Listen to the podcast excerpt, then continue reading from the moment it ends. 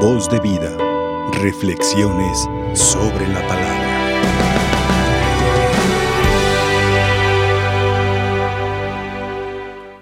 Queridos hermanos, hoy recordamos y veneramos a los santos mártires San Fabián Papa y San Sebastián. En Roma el ambiente era más bien tenso. El emperador había mandado matar al último pontífice y ahora, aunque se reunían para deliberar en Roma quién podría ser el siguiente sucesor en el pontificado, los candidatos más fuertes se iban más bien retirando y mostrando más bien su negativa. Y así, digamos, se alargaban los días porque pues sospechaban que tarde o temprano ocurriría lo mismo. Acabarían con sus vidas. No obstante, la comunidad cristiana se reunía a orar, implorando de Dios un buen pastor. Un día, un granjero llegó a, la ciudad a vender sus productos y una vez que los vendió se disponía a regresar a su casa para seguir con su vida y su ritmo. Pero alguien lo invitó a orar, diciéndole que la comunidad oraba por un futuro pastor y le invitaba a orar con la comunidad. Y este granjero, muy buen cristiano, aceptó. Y una cosa que le llamó mucho la atención era particularmente el fervor de la comunidad orante. Abrigado por este calor del fervor, él también se dispuso a integrarse, cerró sus ojos y se sumergió en la plegaria. Estaba bien concentrado, pero de pronto volvió en sí porque pues una paloma revoloteaba sobre su cabeza. Y este signo llamó fuertemente la atención de todos los ahí presentes, que repito también estaban en oración, pero interpretaron este signo como una señal de Dios y dedujeron que esta persona, este granjero sobre el que revoloteaba la paloma, era el elegido por Dios.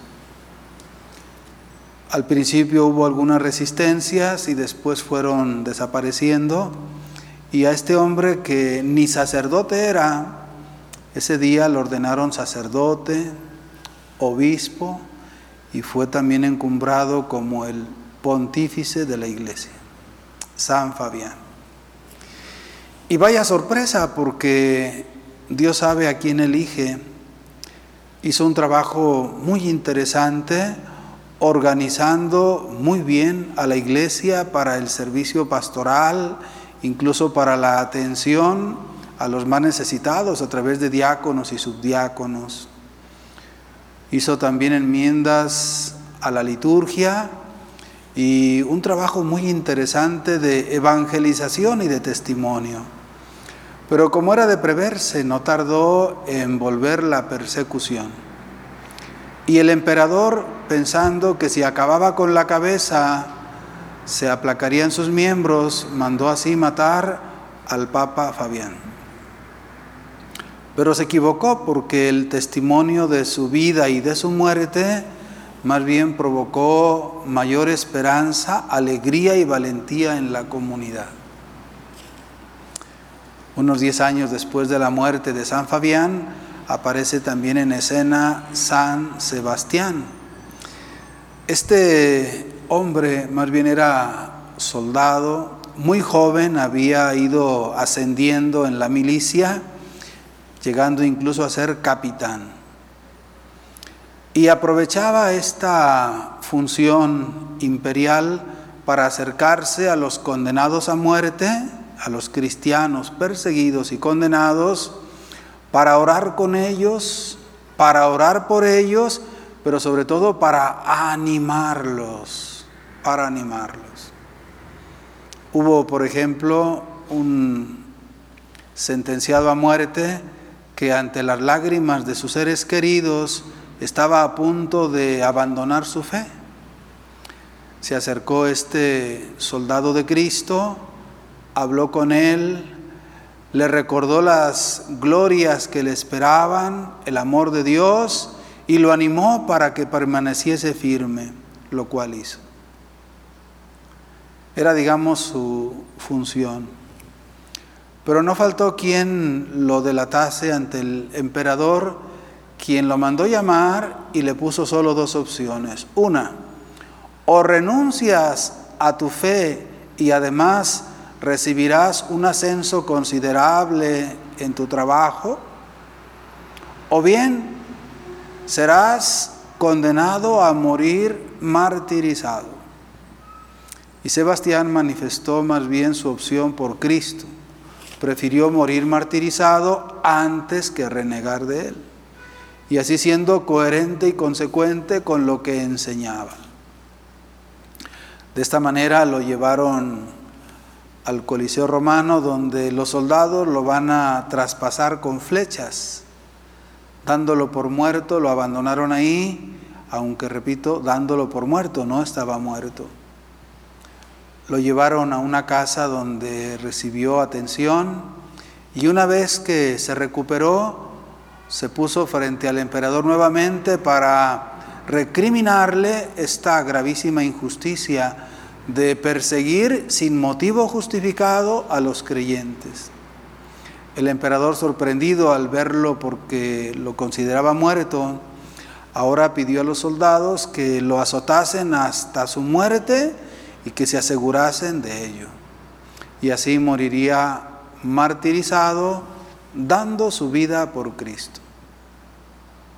Pues hoy nos encomendamos a la intercesión de estos testigos de Cristo, San Fabián Papa y San Sebastián. Hoy en la liturgia se nos invita a contemplar en la primera lectura la reacción ante el triunfo del ejército de Israel. Y por ello va a haber un acercamiento festivo y ordenado, muy bien preparado. Y en el Evangelio la reacción ante el éxito pastoral curativo de Jesús. Pero la diferencia es que aquí se da un acercamiento lleno de esperanza, pero también marcado por el desorden en la forma de acercarse a Jesús. Pero nos encontramos pues con reacciones festivas.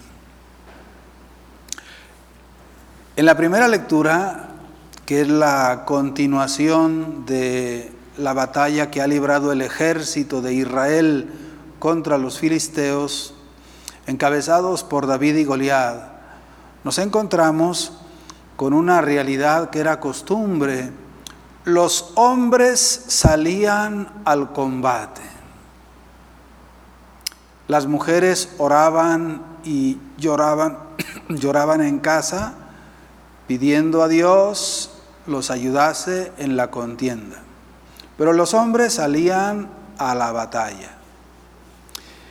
Y las mujeres esperaban ansiosas el retorno, confiaban que así fuese, que regresasen con vida.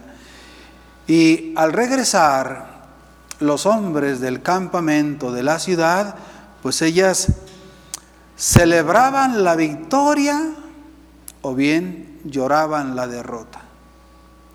Pero ahora el panorama es bastante positivo porque tornan después de haber logrado una gran victoria, una gran victoria. ¿Cómo celebrar el triunfo sobre los filisteos? Pues dice la palabra del Señor que las mujeres de todos los poblados salieron a recibir al rey Saúl, que iba encabezando la marcha del triunfo. Y estas mujeres, digamos, la mejor manera de celebrarlo con la alegría, con la belleza, con la juventud, dice la palabra de Dios que iban danzando, iban cantando, tocaban tambores, tocaban panderos, van felices. Y esto es una celebración de triunfo. Y en esta euforia entonan cánticos y entre otras cosas dicen, Saúl mató a mil, pero David mató a diez mil. La letra de este cántico triunfal no le agradó mucho a Saúl. Dice la palabra del Señor, a, a Saúl le cayeron muy mal estas palabras y se enojó muchísimo al grado de comentar, a David le atribuyen diez mil y a mí solo mil. Solo le falta traer la corona, que lo hagan rey. Y dice la palabra de Dios, desde entonces miraba a David con rencor. He aquí la envidia. ¿Cómo saber que la envidia nos acecha o bien nos ha atacado? Cuando sentimos tristeza por el bien del otro o alegría porque le ha ido mal, he ahí un signo inequívoco de la envidia.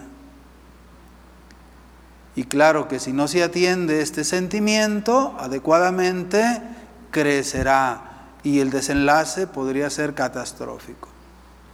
Así es lo que ha ocurrido con Saúl, al grado tal que un día decide en su corazón matar a David. Y estos, este secreto que va trabajando y madurando en su mente y corazón, lo confía un día a sus siervos de confianza y a su hijo Jonatán. Vale la pena recordar cómo Jonatán es un entrañable amigo de David. Y al darse cuenta de este plan de su padre, el propio rey, le dice a David tres cosas que nunca debemos olvidar a tener en cuenta ante el peligro. Primero, cuídate mucho, cuídate mucho. Segundo, retírate a un lugar seguro. Retírate a un lugar seguro.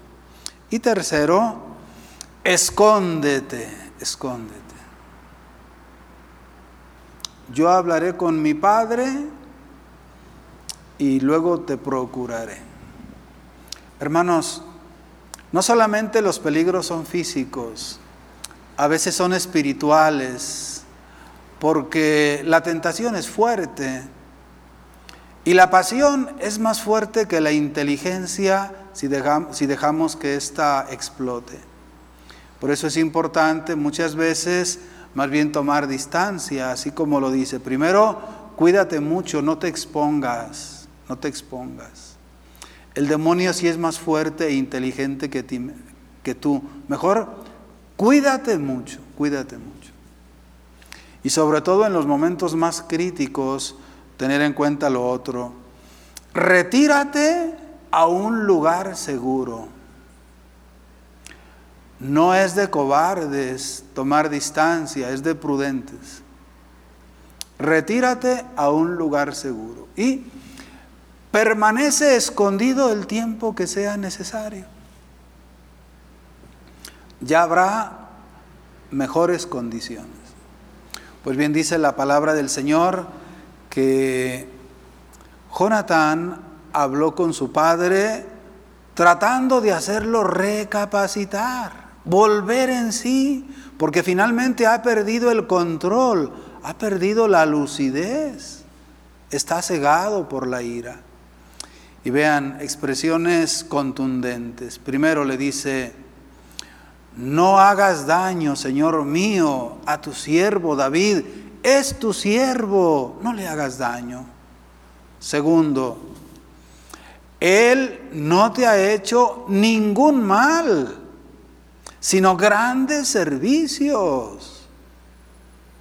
Tercero, arriesgó su vida para matar al filisteo, con lo cual dio una gran victoria a Israel. Es un héroe nacional. Cuarto, tú mismo lo viste y te alegraste. Tú mismo, recuerda cómo festejabas lleno de alegría en la euforia de la victoria. Recuerda, lo hizo por ti y por todos.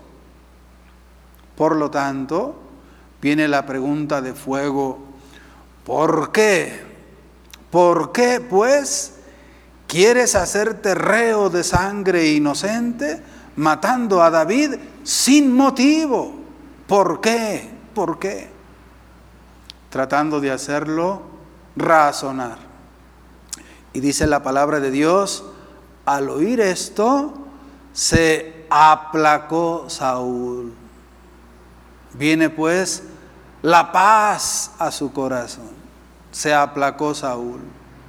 Y juró por Dios que David no moriría. Se aplacó Saúl. Y es que estaba amargado por la envidia y cegado por la ira.